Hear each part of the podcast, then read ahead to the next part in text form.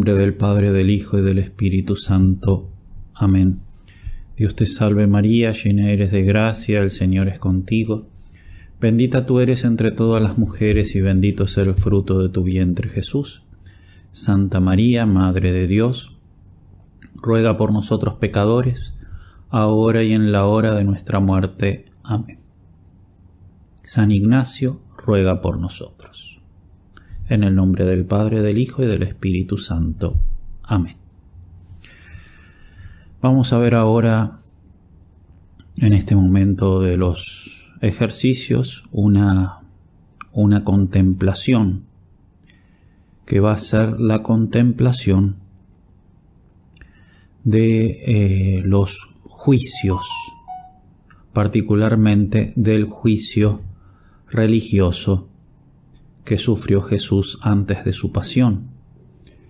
Él, después de ser apresado en el huerto de los olivos, es llevado ante las autoridades religiosas, las cuales juzgarán y condenarán a muerte a, a Jesús, necesitando el aval de la autoridad civil entregarán a Jesús a los juicios civiles delante de, de Pilato y de Herodes. Bien, comenzamos entonces esta meditación de eh, los juicios religiosos. La oración preparatoria es pedir gracia a Dios nuestro Señor, para que todas mis intenciones, acciones y operaciones sean puramente ordenadas en servicio y alabanza de su divina majestad. La composición del lugar. Como composición del lugar tomaremos la casa de Anás o la casa de Caifás que después de haber eh, visto todos estos puntos, ya van a tener material como para hacerla. Por el momento simplemente la mencionamos. La composición del lugar va a ser la casa de Anás o la casa de Caifás.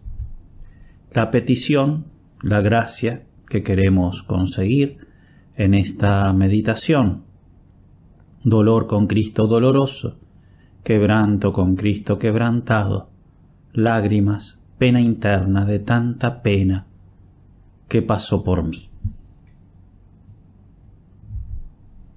El ejercitante debe tratar en esta contemplación de penetrar los sentimientos de los personajes, principalmente los sentimientos de Cristo, penetrar en ese corazón adolorido, tratar de descubrir el enorme amor que Cristo tiene por nosotros. La pasión es la más grande muestra del amor de Dios. Hay que tratar de descubrir ese amor penetrando en los sentimientos de Cristo. Realmente eh, ese amor eterno que el Hijo de Dios tiene por nosotros, eh, a nosotros se nos, se nos manifiesta de modo particular en la pasión de Cristo, por eso la pasión de Cristo eh, es eh, la ocasión que nosotros, que nosotros tenemos para descubrir el enorme amor que Dios tiene por nosotros. Se trata de una contemplación.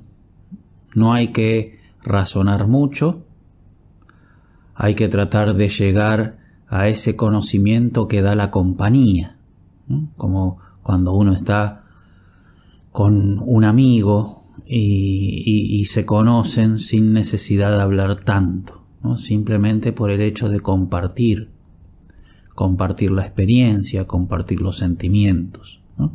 Se trata de conocer de ese modo a Jesús, para enamorarnos de Él. El conocimiento que tenemos que tener de Jesús es el conocimiento que tenemos de una persona porque la acompañamos. Jesús hace poco dijo, Padre, si es posible, aparta de mí este cáliz, pero que no se haga mi voluntad, sino la tuya. Esta frase no solo muestra que en Cristo existen dos naturalezas, ¿eh? la, la, naturaleza humana que de por sí eh, tiene temor al, sufrimiento y después la naturaleza divina. También muestra esta frase que a Cristo solo lo mueve el amor. Es una disposición que se mantiene en cada momento. En cada momento Jesús dice que se haga tu voluntad y solo eso lo mueve. Se estudian los teólogos que en Cristo hay diversas voluntades, ¿sí? En nosotros hay diversas voluntades. Nosotros tenemos una voluntad, por así decirla, espiritual, en la cual creemos eh, ciertas cosas y después tenemos una voluntad, por así decirla, sensible, en la, por la cual queremos otras. Entonces, eh, la mamá, con la voluntad sensible, no quiere separarse de su hijo, pero con la voluntad espiritual lo deja ir de la casa para que haga, eh, forme su familia, ¿no? y desarrolle su propia vida. Entonces muchas veces nosotros tenemos voluntades encontradas, la sensible y la espiritual, y es la espiritual la que debe este, eh, gobernar a la sensible, guiándose según la luz de la razón iluminada por la fe. Bien, en Jesús pasa lo mismo, hay una voluntad sensible, y la voluntad sensible de por sí rechaza la muerte y rechaza el dolor, pero hay una voluntad espiritual de su naturaleza humana y además está la voluntad divina. Eh, entonces Jesús, con su voluntad espiritual humana, acepta la voluntad de Dios y domina, doblega su voluntad sensible que no quiere eh, la pasión. Y por eso el sentido de esa frase, Padre, si es posible, aparta de mí este cáliz, pero que no se haga mi voluntad sino la tuya.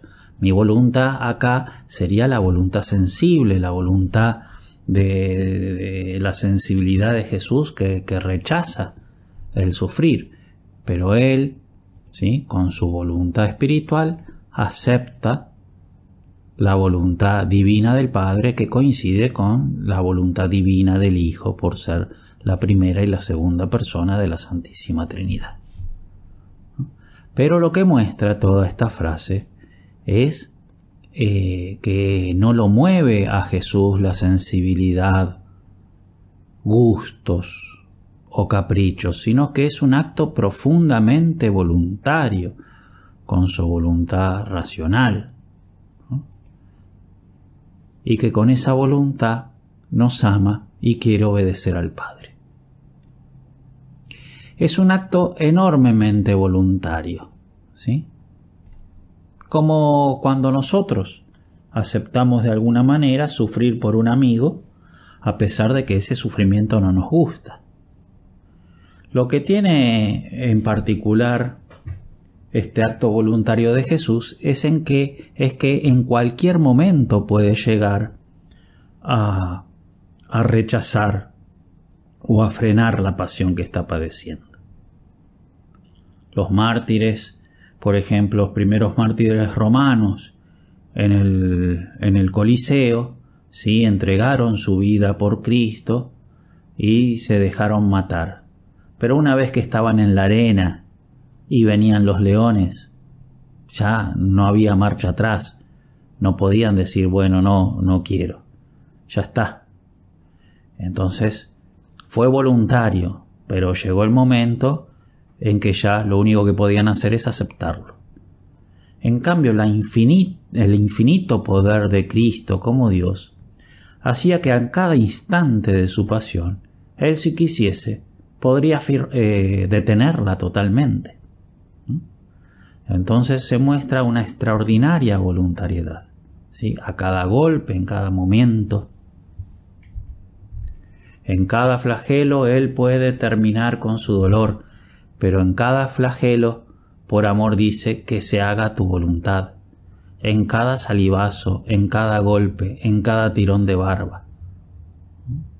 En cada instante, Él podría haber frenado su pasión, podría haber destruido a sus enemigos, y sin embargo en cada instante dice que se haga tu voluntad y no la mía.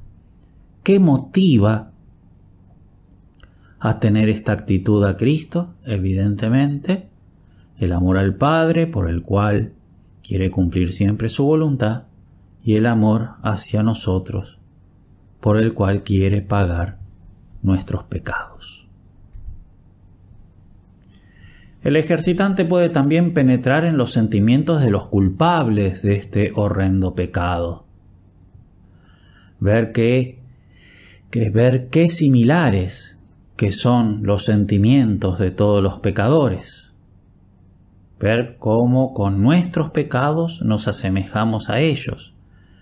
Porque en el fondo eh, todo pecado es un rechazo de la voluntad de Dios, un rechazo de Dios, un rechazo de Jesús. Nosotros cada vez que pecamos, rechazamos la voluntad de Dios y sabemos que eso ofende a Jesús y sin embargo lo hacemos. Ver cómo eh, nuestra actitud se parece a la actitud de aquellos que castigaron a Cristo. Ver cómo los pecadores se ensañan contra Jesús, contra el Dios hecho hombre que vino a salvarlos ver también cómo Jesús ofrece los sufrimientos que los pecadores le causan y los ofrece para la salvación de los mismos pecadores. Entonces eso, el ejercitante eh, en esta contemplación tiene que tratar de penetrar los sentimientos de Jesús, penetrar principalmente los sentimientos de Jesús también puede ayudar, pero en sentido contrario, a penetrar los sentimientos de los pecadores que lo torturan. Todo esto lo vamos a hacer ¿sí? a lo largo de diversas escenas. En primer lugar, la escena en casa de Anás. Jesús es conducido a casa de Anás, una vez eh, atrapado o tomado prisionero en el Monte de los Olivos, es conducido a casa de Anás. Debían ser como las dos, las dos de la madrugada. En el Evangelio San Juan hace notar que hacía frío. Anás y Caifás representaban, como sabemos, el poder religioso. Anás había sido sumo sacerdote, por diez años, hasta que fue depuesto por Valerio Grato en el año 15 después, después de Cristo. Pero en lo sucesivo logró que fuesen sumos sacerdotes cinco hijos suyos, un nieto y su yerno, Caifás como que Anás era llamado sumo sacerdote, legalmente ya no lo era, pero era llamado sumo sacerdote porque de hecho lo había sido, porque era más anciano, y porque de hecho tenía un cierto gobierno, manejaba a todos los otros sumos sacerdotes que él mismo había puesto, cinco hijos, un nieto y su yerno. Anás era evidentemente codicioso, hacía todo esto para por dinero. Llegó a hacer que muriesen de hambre sacerdotes inferiores, y compraba con oro el sumo pontificado para sus hijos, para su nieto, para su yerno. Lo compraba y después, una vez obtenido, sacaba rédito, ventajas materiales. Ese era el sacerdocio de Anás. Anás interroga a Jesucristo acerca de sus discípulos y sobre su enseñanza. Entonces primero lo llevan a la casa de Anás. El sentido principal es que Anás quería que todo salga bien.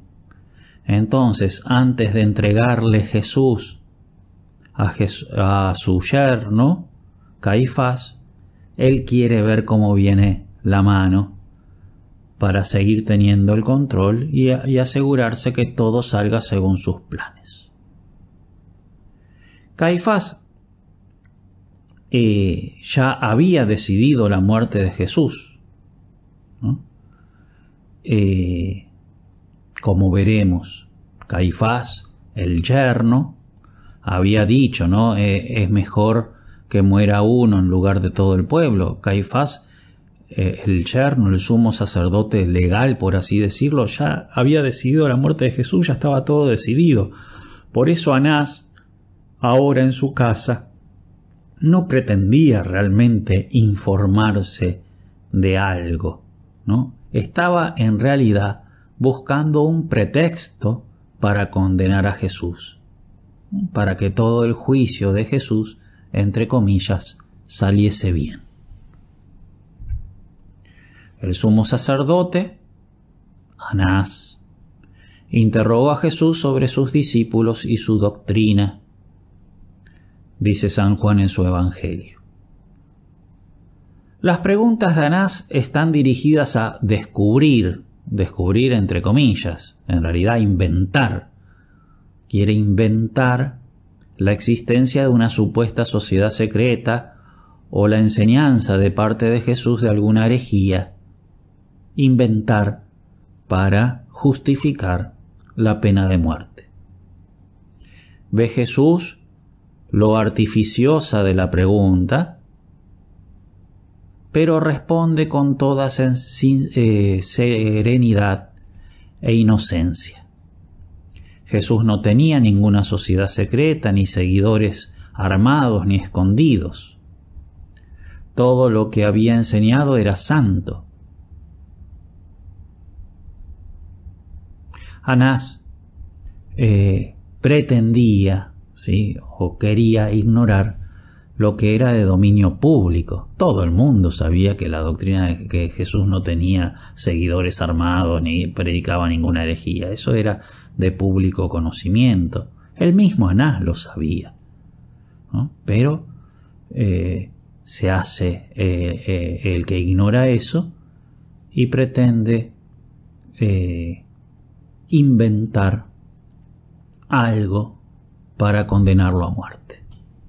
Y entonces Jesús responde, he hablado abiertamente ante todo el mundo, he enseñado siempre en la sinagoga y en el templo donde se reunían todos los judíos, y no he hablado nada a ocultas. ¿Por qué me preguntas? Pregunta a los que me han oído lo que les he hablado. Ellos saben lo que he dicho. Miles de personas lo habían escuchado a Jesús. Y los sumos sacerdotes sabían perfectamente, ¿no? Sabían perfectamente lo que esas personas decían y contaban acerca de lo que Jesús decía. Los del Sanedrín sabían perfectamente las doctrinas de Jesús y despreciaban al pueblo que lo seguía. En efecto, ya había excomulgado a todo aquel que creyera en Jesús. Podemos recordar toda la escena que se cuenta del ciego de nacimiento, ¿no? Como es profundamente interrogado por, por los sacerdotes y los fariseos y cómo es condenado. Tenían cientos de paralíticos, ciegos, mudos, leprosos, todos curados por Jesús, que podían testimoniar su doctrina. El pueblo en general, de hecho, lo seguía en grandes masas.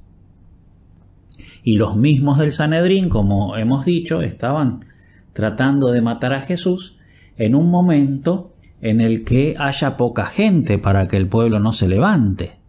De modo tal de que evidentemente eh, los, los fariseos y los sacerdotes sabían perfectamente que la gente conocía la doctrina de Jesús, que era todo público, que lo que estaban tratando de descubrir era un invento. Porque, ¿por qué motivo buscar condenar a Jesús en un momento que haya poca gente si ellos no supiesen que Jesús era muy conocido y que toda su doctrina era de público conocimiento? Es evidente que no iban a llamar a nadie, a no ser que no sea algún testigo falso, puesto por ellos mismos. Ante esta respuesta, Jesús recibe un fuerte golpe. Nadie castigó este golpe injusto que le hicieron a Jesús. Jesús estaba fuera de la esfera de la ley. Nadie lo iba a tratar con justicia. Un fuerte golpe, cuenta el Evangelio que recibió. Así respondes al sumo sacerdote. Fue una bofetada dada con un elemento contundente. En la sábana santa de Turín se ve que Jesús tiene el tabique nasal quebrado y la mejilla derecha muy hinchada por un golpe que podría haber sido dado por un escriba, pues el golpe fue dado por una persona zurda. Y sabemos que los escribas eran zurdos porque eh, ellos escribían, ¿no? Como se escribe eh, en esas lenguas orientales, de derecha a izquierda. Este golpe del escriba pretendía decir que el sumo sacerdote era una persona inocente que buscaba la verdad para juzgar según Dios, y que Jesús, como un asqueroso reo, no podía tener una falta de respeto de ese modo ante el sumo sacerdote. Pero ¿cuál era la realidad? En realidad el sumo sacerdote usaba el poder recibido de Dios para condenar a Dios. Todos en el fondo sabían la verdad. Todos sabían que era todo una farsa. El golpe. Todo. Pero entonces la hipocresía de toda la escena, la hipocresía del pecado. Y Jesús le respondió, si he hablado mal, muéstrame en qué ha sido. Pero si he hablado bien, ¿por qué me pegas? Cuenta Juan que después de esta escena, todavía eh, en la misma jornada, aunque ya era de noche, evidentemente, eh, Anás envía atado a Jesús ante el sumo sacerdote Caifás, que como ya hemos dicho, era su yerno. Toda esa entonces, la escena en lo de Anás, es la primera escena que tenemos que eh, contemplar. La segunda escena, el interrogatorio nocturno en casa de Caifás. Caifás era el sumo sacerdote aquel año. Era saduceo, por tanto, ideológicamente un materialista. Recordemos que los saduceos, otra secta, fariseos y saduceos eran las dos sectas principales. Los saduceos negaban el cielo, negaban la resurrección, negaban la existencia de los ángeles.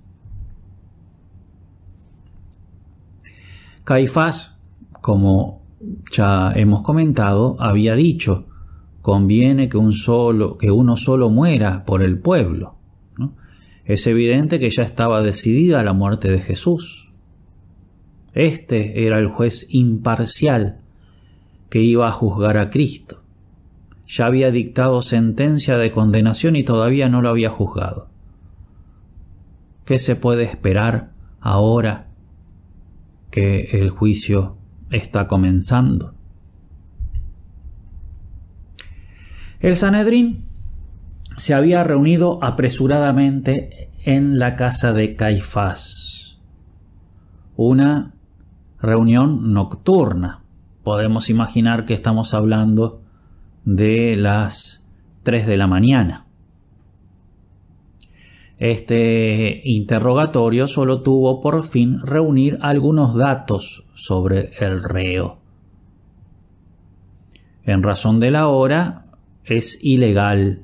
¿sí? Entonces este propiamente no es el juicio legal, porque eh, legalmente se tenían que reunir de día, sino que este era un ensayo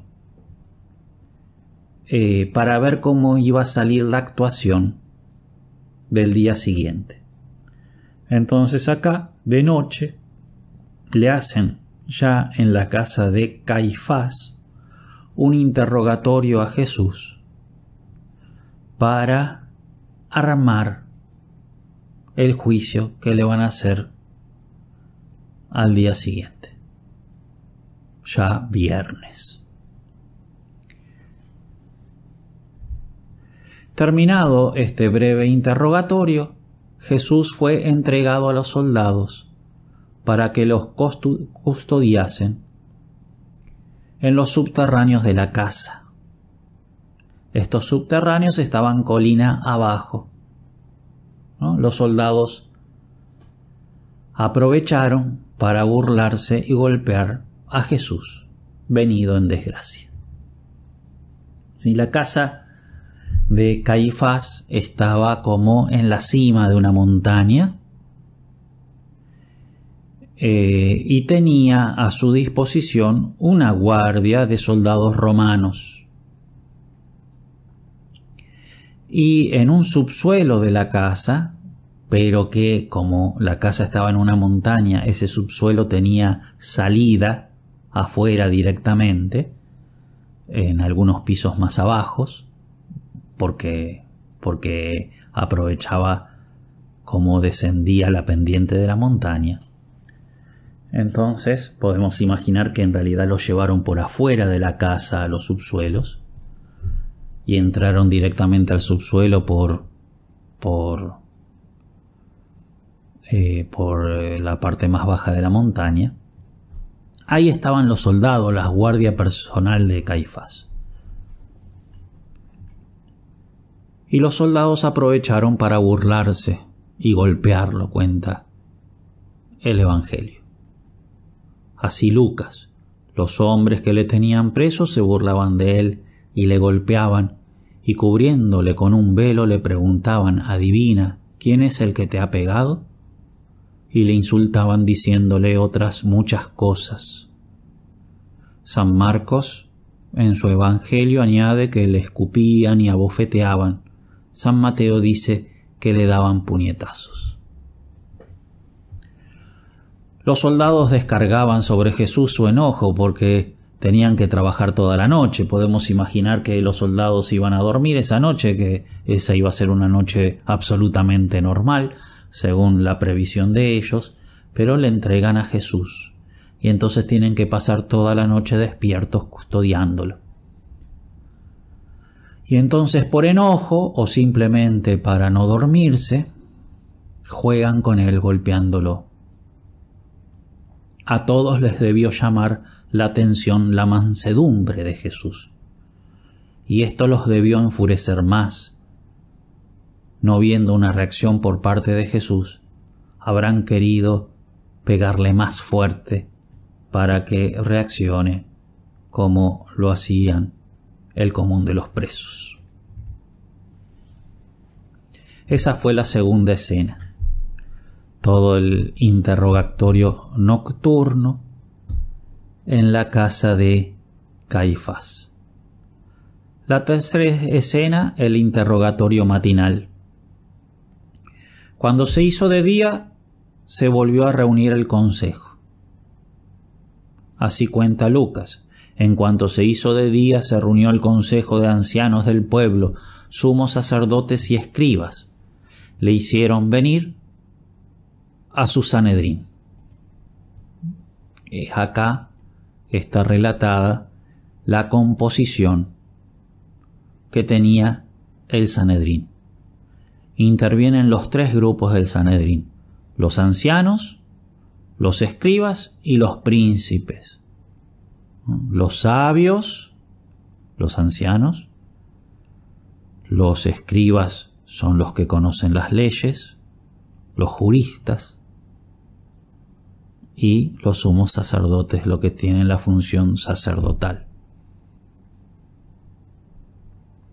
Eran entonces los sacerdotes, los consejeros, ancianos por su sabiduría, y los teólogos del pueblo de Israel. No se estudia propiamente el caso. La decisión sobre Jesús está ya tomada. Lo que se busca eran testimonios para hacer morir a Jesús, para fabricar la condena. Llaman a muchos testigos, los cuales por ser todos falsos, se contradicen entre sí. Así cuenta Marcos, pues muchos daban falso testimonio contra él, pero los testimonios no coincidían. Algunos levantándose dieron contra él este falso testimonio. Nosotros le oímos decir, yo destruiré este santuario hecho por hombres y en tres días edificaré otro no hecho por hombres. Y tampoco en este caso coincidía su testimonio. En realidad, están evidentemente mintiendo, no es lo que había dicho Jesús. Jesús no dijo que él iba a destruir nada, las palabras de Jesús fueron destruid vosotros este templo y yo lo destruiré en tres días. Y en realidad estaba hablando del templo de su propio cuerpo. Entonces interviene Caifás, el cual estaría fastidiado viendo que todo aquello conducía a una declaración de inocencia, no porque no había testigos al final, porque decían todos cosas contradictorias. Por eso él decide emplear toda su astucia diabólica de modo personal. Y así cuenta Marcos. Entonces se levantó el sumo sacerdote y poniéndose en medio preguntó a Jesús ¿No respondes nada? ¿Qué es lo que éstos atestiguan contra ti? Y Jesús queda callado. ¿Mm? Pero él seguía callado y no respondía nada. Entonces Caifás abusa de su poder sacerdotal y hace un conjuro. Dice así, Te conjuro por el Dios vivo a que me digas si tú eres el Mesías, el Hijo de Dios. Era el sumo sacerdote y un conjuro hecho por el sumo sacerdote eh, debía ser obedecido como se obedece al mismo Dios. Como representante oficial de Dios, el sumo sacerdote le manda a Jesús a que responda. Y Jesús, por estar ante el representante de Dios, no puede no obedecer. Y entonces la respuesta de Jesús, tú lo has dicho. La reacción del Sanedrín a, la respuesta de Jesús. Así la cuenta Mateo. Entonces el sumo sacerdote rasgó sus vestiduras, diciendo, ha blasfemado, ¿qué necesidad tenemos ya de testigos? Ustedes acaban de oír la blasfemia. ¿Qué les parece? Ellos respondieron, merece la muerte. El hecho de que eh, el Sanedrín diga que Jesús blasfemó, quiere decir el hecho de que Caifás diga que Jesús blasfemó y así lo haya interpretado el Sanedrín, quiere decir que interpretaron hijo de Dios en sentido estricto, como que es hijo de la misma naturaleza del Padre, o sea, hijo de Dios en el sentido que Él también es Dios. ¿no? Porque se trata justamente de una blasfemia, una ofensa directa contra Dios, haciéndose Él Dios, igual a Dios. Si hubiese sido hijo de Dios en el sentido de que eh, Dios a Él lo quiere mucho, o hubiese sido hijo de Dios simplemente en el sentido de que es un mensajero que viene a decir las cosas que Dios quiere, eso no sería una blasfemia, sería una mentira, sería otra cosa. Pero blasfemia quiere decir que todos interpretaron que Jesús estaba diciendo de que Él era Dios. Por eso Jesús fue condenado a muerte por decir lo que Él es desde toda la eternidad. ¿Cuál es el motivo por el cual a Jesús lo condenan a muerte? Lo condenan a muerte por decir que Él es Dios. Terminar entonces con un coloquio, un coloquio con Cristo nuestro Señor y finalmente con un Padre nuestro. En el nombre del Padre, del Hijo y del Espíritu Santo. Amén.